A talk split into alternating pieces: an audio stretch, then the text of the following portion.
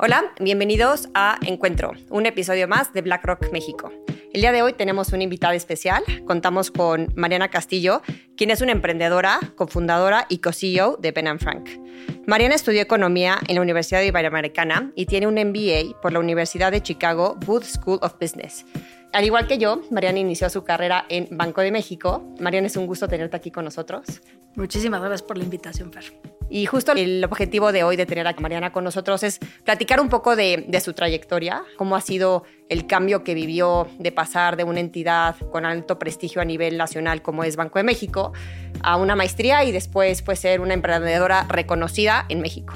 Y además de eso, pues entrar un poco más en lo que hace hoy en Ben Frank, retos, oportunidades que ve en el sector y pues que nos cuentes un poco más de, de, todo esto, Mariana. Así que estoy muy emocionada por la plática que tenemos hoy. Entonces, justo empezando, empezando por ahí, por tu trayectoria, ¿nos puedes platicar un poquito de cómo ha sido? Pues yo empecé mi carrera estudiando economía y en realidad el patrón común de muchas de las decisiones que he ido tomando en mi vida ha sido que no tenía ni idea qué quería hacer y entonces he buscado como el camino que más me abría caminos después, ¿no? Entonces, economía me pareció una carrera que tenía una diversidad de salidas bastante grande, entonces por eso decidí estudiar economía. Luego, es, ese patrón se repite un poco cuando decido estudiar un, un, MBA, pero bueno, antes de eso decido entrar a, a Banco de México. La verdad es que digo, ahí coincidimos, Fer, yo decidí ir a Banco de México un poco con esta visión idealista de querer pues hacer algo por México, sabiendo que, que vengo de un entorno pues muy privilegiado y que quería poner un poco ese conocimiento al, al, servicio del país, quizás muy idealista a mis 22, 23 años, y poco a poco, pues la verdad, aprendí muchísimo en Banco de México, disfruté tanto la gente con la que trabajé, lo que estaba haciendo, sin embargo, en el, no me veía haciendo eso en el largo plazo, ¿no? Yo estaba en el equipo de reservas internacionales, hacíamos la parte de inversión de la reserva, estuve un ratito en la mesa de, de cambios, invirtiendo en divisas que no fueran el dólar, y luego me, me cambié a la mesa de renta fija, invirtiendo en instrumentos gubernamentales de países del, G7, en ese momento principalmente Estados Unidos, pero realmente, si bien aprendía muchísimo y disfrutaba muchas cosas, también me di cuenta que ese no era el camino que yo veía para mí. No tenía nada claro cuál era el camino que veía y entonces decido hacer un MBA justo pensando en, bueno, el MBA en Estados Unidos dura dos años, es una oportunidad de redescubrir qué me puede gustar. Ya sabía que no quería hacer portafolio management, sin ofender a, BlackRock. También sabía que ya había hecho yo un periodo muy corto en banca de inversión.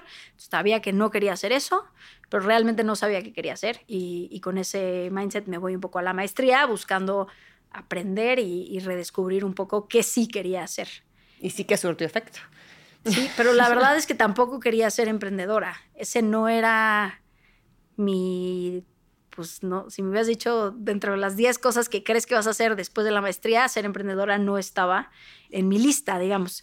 En parte porque, pues, mi historia familiar había habido un par de emprendimientos, pero que no habían tenido el éxito que a, que a todos nos hubiera gustado. Y entonces para mí emprender era señal un poco de inestabilidad económica, de, de estar pues, sufriendo un poco y pues no era lo que yo buscaba. Así como que dices, quiero sufrir, no, no era mi, mi búsqueda en ese contexto, pero te empiezas a rodear de gente que sí está buscando emprender.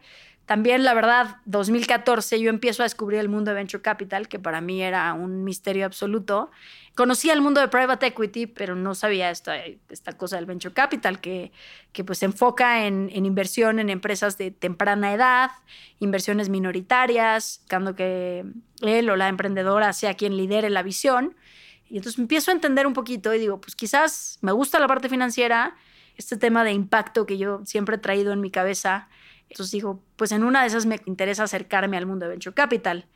Y entro a un fondo a hacer un pequeño internship. Estuve seis, seis semanas en el fondo, seis semanas en una empresa de portafolio.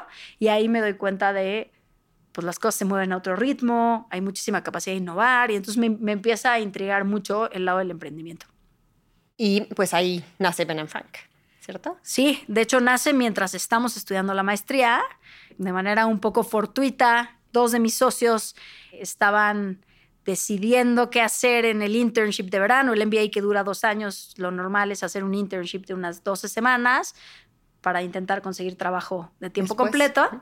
Ellos a los dos les habían patrocinado la maestría y tenían que regresar a la empresa que se los patrocinó. Y entonces dijeron, pues en lugar de ir a hacer un internship que sé que no voy a tomar porque ya debo dinero, mejor vamos a emprender y pues seguro aprendemos más que en otros lados. Y entonces un poco en la búsqueda de qué emprendían, compro unos lentes por internet, una mucho mejor experiencia, mucho más barata que mis lentes previos que había comprado aquí en una óptica tradicional. Y entonces empiezo a platicar con ellos y les digo, oigan, no sé qué estén pensando, pero quizás deberían de hacer esto. Yo les ayudo y empezamos un poco los tres a entender qué estaba pasando en el mercado, por qué las cosas eran diferentes en México. Y básicamente lo que nos dimos cuenta es el mercado óptico llevaba 70 años sin ningún tipo de innovación en México y en varios países del mundo estaban empezando a surgir modelos de innovación y pues un poco como alborras dijimos, bueno, ¿y si probamos nosotros hacerlo? No teníamos mucho que perder en ese momento y así empieza la historia de Ben Frank. Y mm, digo, también te he escuchado mencionar que una de las razones de ser de, de Ben Frank es esta democratización o acceso a, pues, a lentes más cool, con un diseño innovador, diferente, más modernos, en pocas palabras que las ópticas tradicionales, y pues también complementando la oferta, ¿no? La parte de la democratización también es algo que pues en BlackRock tenemos muy de cerca y me gusta ver en dónde hay, estas similitudes, ¿no? Porque justo para poder innovar es cambiar el patrón de algo, ¿no? El, patrón de consumo, ya sea la forma en la que se entrega el producto, pues en el caso de BlackRock es muy claro que este vehículo pues son los ETFs, ¿no? De, que son más transparentes, accesibles y más económicos, ¿no? Entonces, Claramente Ben Frank vino a, ofrecer un modelo de negocio este, muy diferente a lo que se tenía en México ¿Cómo fue innovar en ese aspecto, Mariana? ¿Nos puedes contar un poquito de esas barreras que te encontraste, retos, este, oportunidades? Sí, creo que lo primero que nos dimos cuenta, más allá de que era, era una industria bastante inmóvil, es que también es una industria bien fragmentada, ¿no? Entonces hay un jugador muy grande que a lo largo del tiempo ha ido comprando la mayoría de las marcas de moda y consolidándose en una sola empresa. Y estos son los distribuidores de la mayoría de las marcas de moda. Entonces, cuando entras a una óptica y crees que estás comprando muchas marcas, en realidad estás comprándole a una sola empresa. Esto les da un poder cuasi monopólico para poder empujar los precios hacia arriba. Y entonces un producto que en origen quizás no es tan caro, llega siendo muy caro al consumidor. Cuando nosotros nos damos cuenta de esto, que tampoco es que fuera un gran secreto, pero bueno, hay que rascarle un poquito, nos dimos cuenta que sí había alternativas más baratas, pero que simplemente pues nadie se enfocaba en hacer un, producto que tuviera la misma calidad o que tuvieran diseños innovadores, de moda, y que la experiencia de compra también fuera un poquito diferente, ¿no? Las ópticas tradicionales, pues su negocio es vender el servicio óptico. Al final del día ellos no venden los lentes, los lentes es el canal mediante el que lo venden, pero nosotros básicamente lo que buscábamos era ser la marca y la óptica al mismo tiempo. Entonces eso nos da como un enfoque diferente, porque nos permite homologar toda la experiencia, enfocarnos como una marca de moda, como si estuvieras comprando ropa, zapatos. Y como, lo, como lo eran también los lentes, o como lo son los lentes de sol, pero no existía tanto eso para los lentes... Justo. De visión. Entonces, como que realmente es darle un enfoque de moda y al quitar tantos intermediarios y al quitar esta empresota de en medio, pues vimos que pues, había muchos márgenes ahí intermedios que no agregaban valor a nadie. Y entonces al tener un solo margen, que es el nuestro, pues transferimos mucha de esa ganancia al consumidor, ¿no? Entonces tenemos un producto calidad equivalente a muchas marcas de moda y sin embargo podemos ofrecer precios pues significativamente más bajos, buscando dar acceso. En México no hay datos tan exactos, ¿no? Pero se estima que 40% de la población no usa lentes porque no sabe que los necesita o porque no tiene acceso a ellos, ¿no? Entonces, pues realmente es una oportunidad, más allá de la oportunidad de negocio, pues usar lentes es de las cosas que te puede cambiar la vida, ¿no? Desde el punto de vista educativo, todo. Y entonces, obviamente, el acercarlo a través de una experiencia amigable, cercana, con una marca que la gente se identifique, era la manera en la que nosotros buscamos ser disruptivos. Y también algo que, fue disruptivo fue que fue en, un inicio Ben Frank inició como una plataforma 100% digital. Hoy por hoy sabemos que ya cambió ese, ese, modelo de negocio y es híbrido, ya tienes estrategia digital y en tiendas físicas. Platícanos un poco, Mariana, esta transición a cambiar este modelo de negocio, porque en un inicio parte de esta disrupción era que era 100% digital, ¿no? Y que ni cómo podías alcanzar estos objetivos de acompañamiento del cliente y posicionamiento de marca siendo 100% e-commerce, ¿no? En, en un mundo que, el e-commerce cada vez, bueno, y que sigue en, en aumento. Sí, a ver, nuestro primer plan de negocio en 2015, si no me falla la memoria, sí decíamos que queríamos abrir tiendas. no la escala y el número de tiendas que hoy teníamos, pero sí creíamos que era importante el poder transmitir la marca y el poder dar una experiencia diferenciada, las tiendas nos iban a ayudar mucho en eso. Inicialmente no empezamos con tiendas porque no teníamos lana y entonces empezamos con e-commerce porque era un canal fácil de hacerlo. Creo que mucho de nuestra capacidad de de poder tener una mejora en costos y, ser disruptivos viene desde cómo hacemos el supply chain, cómo diseñamos, cómo todo. Y eso nos da una ventaja. Sí pensábamos que iba a haber tiendas, pero no pensábamos la escala. Y el principal problema que nos encontramos yo diría, hubo dos, pero uno es muy marcado y es que en México la mayoría de la gente no visita un doctor para su graduación, sino que visita una óptica. Y entonces cuando te das cuenta de eso, te das cuenta que sí puedes vender por internet a un segmento, pero es un segmento razonablemente chico, ¿no? Y el 95% de las transacciones siguen pasando en un mundo físico. Y entonces, al excluirnos de ese mundo físico, pues estábamos topando nuestro crecimiento, tanto porque no ofrecíamos exámenes de la vista, como porque pues realmente iba a haber muy poca gente que estuviera dispuesta a hacer ese prueba. Claro, los primeros años tuvimos suficiente tamaño de mercado como para poder crecer y darnos cuenta que había pues un modelo que estaba siendo atractivo para la gente, pero sí empezamos a darnos cuenta que cada vez más la gente quería probar los lentes, tener un lugar para hacer examen de la vista. Y nosotros, tan enfocados en dar una experiencia especial, pues queríamos hacer como una experiencia bastante homologada, ¿no? En un inicio te mandábamos a hacer tu examen de la vista con un doctor externo a nosotros, pero pues ahí perdíamos el control. Si el doctor llegaba tarde a la cita, la experiencia mala que tenías, pues era un reflejo de la experiencia de, de Ben Frank, ¿no? Y entonces sí estábamos muy conscientes de eso cuando abrimos las primeras dos tiendas, que las abrimos prácticamente al mismo tiempo a finales de, 2017, nos dimos cuenta del potencial tan grande que estaban teniendo las tiendas, ¿no? Y entonces que la inversión en este CAPEX de tiendas tenía unos periodos de repago muy, muy, muy rápidos.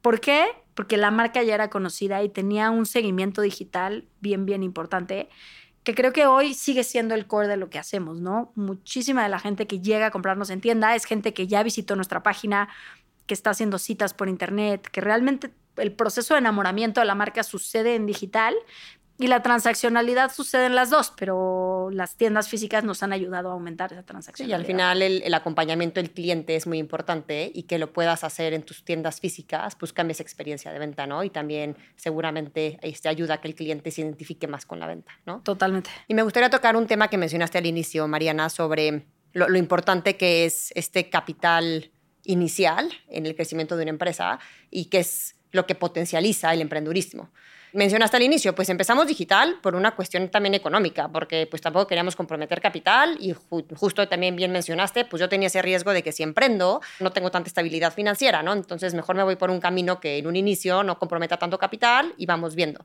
¿Qué tan crucial o en qué fase de este crecimiento comenzaste a tener esas pláticas de capital externo para poder potencializar este modelo de negocio que justo mencionaste. Abrir mis dos tiendas físicas fue un cambio importante en, su negocio. Sí, a ver, realmente en esa época había algunos fondos de capital emprendedor en México, fondos chicos y, y pocos.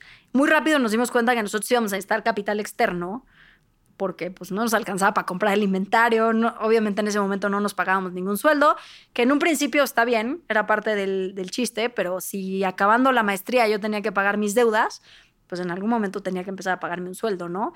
Las ventas de ese momento no ayudaban, no no eran suficientes para costear los gastos fijos que empieza a tener el negocio, que te permitan tener un crecimiento acelerado después, ¿no? Entonces, bastante rápido nos dimos cuenta que íbamos a tener que levantar capital y ahí empezamos a buscar. Uno ve en México la penetración de inversión en venture capital como porcentaje del PIB es de los más bajos del mundo, sobre todo si lo comparas a países como Brasil o como India, donde claramente tenemos un retraso significativo, ¿no? Y hay una serie de factores estructurales que no me voy a meter ahorita, pero sin duda, el otro día escuchaba un dato, ¿no? Si tú ves las 20 empresas más grandes de Estados Unidos, un porcentaje altísimo de esas 20 empresas son empresas que tuvieron financiamiento de venture capital, son empresas innovadoras, disruptoras, tecnológicas en su gran mayoría. Si ves las 20 empresas más grandes de México, siguen siendo las mismas 20 empresas que hace, 20, 30, 40 años. Y es porque no hay suficiente inversión en empresas disruptivas tecnológicas que puedan llegar a esa escala, ¿no? Entonces, sin duda, la inversión en empresas de etapa temprana es crucial para darles crecimiento. Vemos historias de éxito en Latinoamérica, igual y todavía no vemos la, la gran historia mexicana, pero vemos Nubank cómo se está posicionando como una de, de las fintechs más importantes del mundo y siguió todo el caminito del capital emprendedor, ¿no? Entonces, pues eso es, es algo muy alentador y, a lo que hay que apuntar.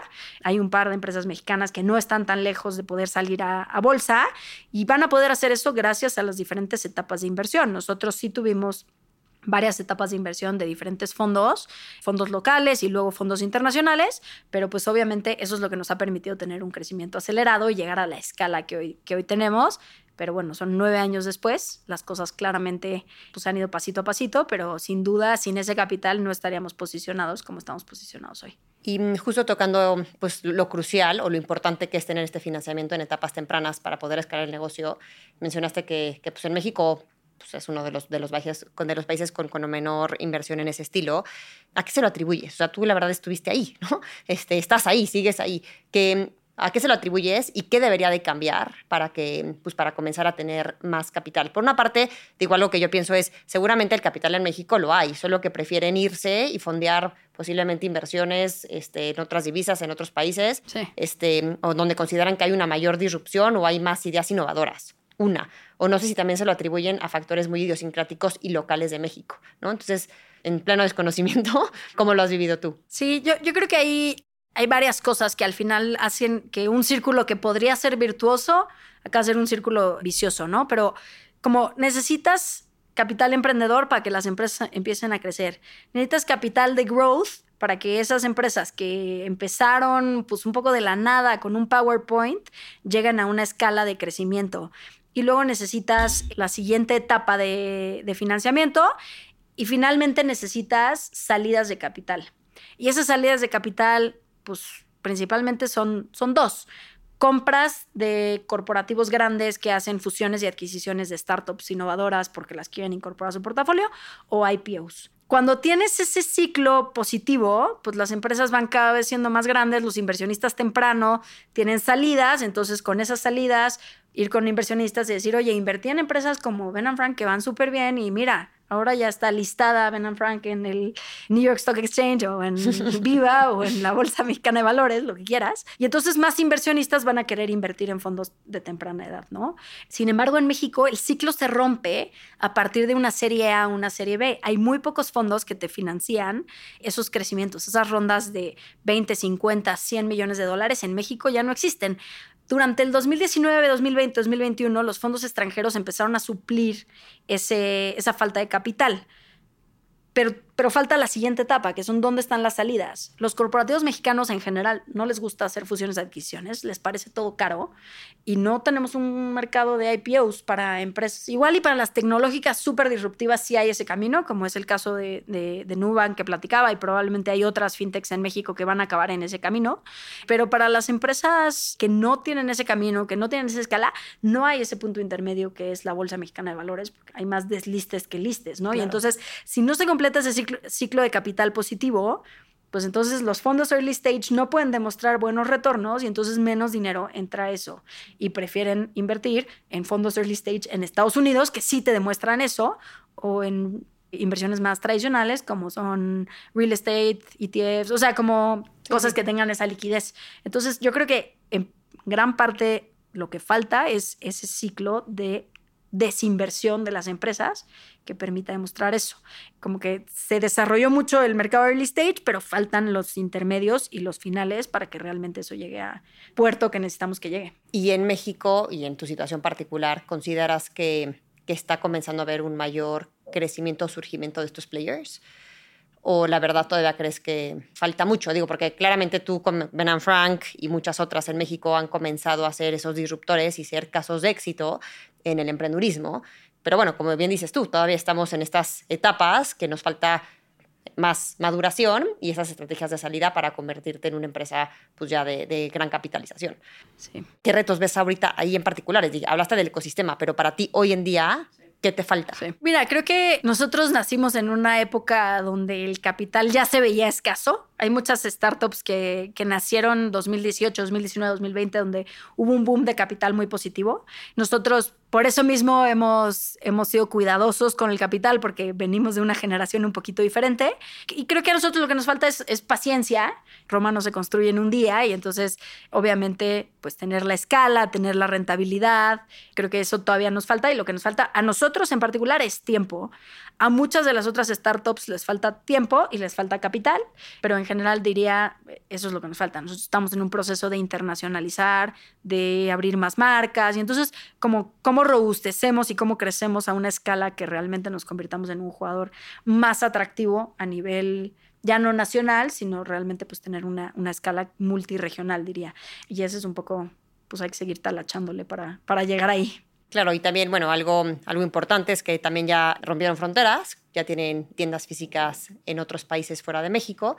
Entonces, pues esta, esta iniciativa de, de tiempo y maduración del negocio y crecimiento, pues está alineado a no solo permear en esta industria en México, sino en la TAM, donde también es un reflejo donde hacía falta esta innovación justo en este nicho de, pues, de las ópticas. ¿no? Así, así, lo vemos nosotros y esperamos que nos vaya muy bien en esa parte también. Y Mariana, platícame también un poco este, en tu rol como emprendedora y mujer.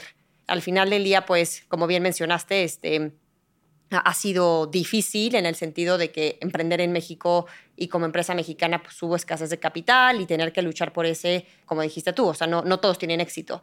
Ahora súmale el papel de que el emprendimiento en mujeres también en México es escaso. También eso es una cara de una moneda, perdón, que tiene dos caras. Seguramente también eso te abre algunas posibilidades y, oportunidades, pero también en sí mismo representa obstáculos. Platícanos un poquito de esos retos que has tenido que le atribuyes a, a esa no diversidad en, en, el emprendurismo, tanto en México como a nivel global. Sí, o sea, creo que, a ver, a nivel global, esto es algo que se ve. En México se exacerba, ¿no? Pero si uno ve el capital emprendedor en empresas fundadas por mujeres es menos del 2% del capital comprometido en Estados Unidos, ¿no? En equipos mixtos es como el 20% y el 75-80% se va a equipos de solo hombres. ¿A qué se atribuye eso? Una serie de factores, ¿no? Podemos hablar desde el decision maker de inversión tiende todavía a ser un hombre, entonces eso seguro no ayuda, ¿no? Si yo, mi negocio es un negocio bastante universal, pero si yo les fuera a pichar un negocio de clínicas ginecológicas a puros hombres, pues el, la capacidad de entender o de cuantificar el valor de ese mercado puede ser diferente porque es algo que nunca viven, ¿no? Entonces, creo que ahí todavía falta mucho desde el punto de vista de que haya más mujeres en posiciones de, de poder de inversión. En México, me, no sé el dato, pero, pero hay un par de empresas que intentan solventar esto. La mayoría de las mujeres no tienen cuentas de inversión, no participan en las decisiones financieras de inversión y creo que eso es, es uno de los factores que, que sin duda pega. En mi caso particular, la verdad es que no puedo negar que pues vengo de un contexto súper privilegiado, el haber hecho una maestría en negocios en Estados Unidos en una muy buena escuela. Obviamente, pues ya te separa mucho de, de las mujeres y, y, en muchos sentidos de los hombres también, pero ten, tengo un background particularmente masculino, ¿no? Sector financiero, MBA, economista. Eso ha jugado muy a mi favor porque pues, la mayoría de los fondos dicen, oye, quiero invertir en mujeres, pero quiero invertir en mujeres que cumplan con un cierto patrón. Yo cumplo ese cierto patrón, ¿no? Entonces lo hace mucho más fácil y le ven mucho menos barreras a ese tema. Entonces yo particularmente pues no puedo hablar de que ella tenido una mala experiencia, pero eso no significa que no es reflejo, que es un reflejo de lo que es la el ecosistema, la realidad es que no. Es bastante triste ver la cantidad tan baja de empresas lideradas por mujeres que, que, crecen a escala, hay poquitas. Y entonces sí creo que ahí hay mucha oportunidad. Creo que una parte también es cultural. A las mujeres en México todavía se nos educa para pensar como que nuestro rol principal es ser las cuidadoras del hogar y no las proveedoras económicas y entonces eso limita muchas cosas y también genera muchas assumptions por parte de los fondos, ¿no? Oye, esta chava se ve que es muy lista, pero está en edad de embarazarse, ¿va a querer seguir con la misma motivación y el mismo push cuando tenga hijos? Porque pues la verdad es que todas las mujeres que yo conozco o sea, esto no te lo dicen, sí. ¿no? Pero es lo que se están preguntando en y su eso, cabeza. Y eso no se cuestionan con el mismo perfil de un hombre por que también que está por, ser, por ser papá. Eso, eso no, ni siquiera entra en la ecuación. Exacto. ¿no? Entonces, sin sí, duda hay un cultural, tema cultural este, muy arraigado. Y pasa en todas las empresas, ¿eh? ¿Por qué no hay más mujeres en puestos de liderazgo? De nuevo, podemos hacer una tesis aquí. Eso, eso aplica. Y lo hemos vivido. Sin Digo, duda. yo personalmente he vivido ese prejuicio también en diferentes roles que luego Sí, pero esta idea de que el emprendedor es o la emprendedora tiene que dedicar 150% de su vida al emprendimiento porque si no va a fracasar, porque las probabilidades de fracaso ya de por sí son muy altas, pues yo creo que sí les mete una duda hasta en el inconsciente a los inversionistas, no de pensar, y estoy dispuesto a tomar este riesgo con esta chica de 30 años, no sé. Y luego también, la verdad es que yo veo un montón de mujeres emprendedoras, pero que también se autolimitan en algunos sentidos, porque dicen, híjole, sí quiero hacer esto, pero lo quiero hacer pues medio en mi tiempo libre que puedo, pero sabiendo que pues mis hijos tienen que, son mi prioridad, ¿no? Y entonces también como que eso te genera algunas cosas limitantes de ese lado, ¿no? No, no le atribuyo la causa principal a eso, pero sí es algo que también se ve. Está muy arraigado, claro. Y además, un dato que mencionaste tú, Mariana, en otras ocasiones que te he escuchado, es que, digo que es un dato muy real, ¿no? Que el 70% del consumo lo hacen mujeres. Entonces ahí también hay una dislocación entre quién está tomando la toma de decisiones de qué vender, cómo venderlo y quién lo está consumiendo. Entonces también considero que conforme vayamos teniendo una mayor inclusión en las mujeres, en la toma de decisiones en grandes empresas, tanto de productos como de servicios, que estén más canalizadas a quien al final del día es su consumidor final, ahí también vamos a encontrar mucha disrupción, ¿no? O sea, claramente en esa diversidad, conforme vayamos integrando más mujeres en esta fuerza laboral en general, va a venir acompañado de esta mayor innovación y cambios en la forma en la que, en la que se hacen servicios, productos y demás, ¿no? Es lo que me gustaría pensar, sí. Exactamente, de pensamiento positivo hacia adelante. Y por último, Mariana, pues felicitarte este, por este premio que ganaste. Eh, sé que hay algunas críticas relacionadas que a título personal también comparto, pero digo igual solo para, para platicarlo aquí contigo en este espacio, este premio que da Endeavor al emprendedurismo, en particular en mujeres, pues separa, ¿no? El, a quién se le dé el premio existe un premio para mujeres, existe un premio para hombres. Creo que es lo mismo que vemos en, otros sectores, ¿no? Mejor chef masculino, mejor chef femenina. Platícanos también un poco esa visión tuya de, separamiento en los premios. Claramente reconocer la gran labor que, que, has hecho tú como mujer a la cabeza, digo, o como una muestra de emprendurismo en México exitosa, pero también este, tomando este rol de, de ser muy vocal en esta diferenciación de premios en cuanto a género se refiere. Sí, la verdad es que tengo sentimientos encontrados, ¿no? Y creo que ese es uno de los, de los factores importantes. Uno del tema de por qué me genera conflicto el premio hacia las mujeres es que, pues, deberían de premiar a la persona del año, no deberían de premiar a la mujer, ¿no? En ese sentido. Y entonces como que parece que se baja un poco la barra como para, para dar el premio a la mujer. Y, yo lo platicaba con, con el equipo de Endeavor, ¿no? Al final del día, estos premios, si bien yo en particular estaba no tan conforme con la idea, entiendo perfecto que al mismo tiempo es bien importante las historias que contamos, ¿no? Y el cómo ponemos el spotlight en mujeres que están rompiendo un poco ciertos techos y, creo que ese lado es lo que buscan hacer estos premios y el decir, oye, pues hay mujeres que sí lo están haciendo y tú que estás dudando, vas, hazlo, ¿no? Si hay casos de éxito, en el mediano plazo el objetivo debería, ser desaparecer estos premios y que realmente pues estén, estén enfocados a la, persona y, no necesariamente a un tema de, de género, ¿no? Entonces, para mí, como que es, un sentimiento dual, por, otro, por un lado siento orgullo y por otro lado pues sí siento una responsabilidad de decir, oye, yo lo he podido lograr gracias a muchas cosas y a muchas personas que me han, que me han ayudado y quiero ser eso para, para otras personas. Pero también estoy bien consciente que si, si no hay ese foco en las mujeres y, y digo, podemos entrar en la discusión de las cuotas o no las cuotas, a veces como soluciones temporales son necesarias, ¿no? Y no, no es que me encanten, pero, pero entiendo que sí es importante pues señalar y, destacar a, mujeres, aunque, aunque se sienta un poco raro. Dar el espacio para contar esas historias, ¿no? Me gustó mucho esa forma en la que lo pusiste y esa forma de verlo de, pues mira, al final del día debería ser una meritocracia pura en un, en un ecosistema que fuera 100% equitativo. Hoy por hoy no estamos ahí. Entonces, muchas veces para tratar de, de romper ciertos patrones culturales arraigados, hay que tratar de, pues, de irse un poquito más al extremo y, hacerlo a la fuerza para que naturalmente se vaya construyendo y una vez que ya alcanzas ese mundo más ideal, poder ya premiar este, una meritocracia absoluta sin distinción de género. ¿no? Tal cual. Al final del día buscamos el mejor de los casos sin importar si eres mujer, hombre, si eres americano o mexicano. ¿no? Debería de ser este, el distintivo a, la mejor persona para ese rol, ¿no?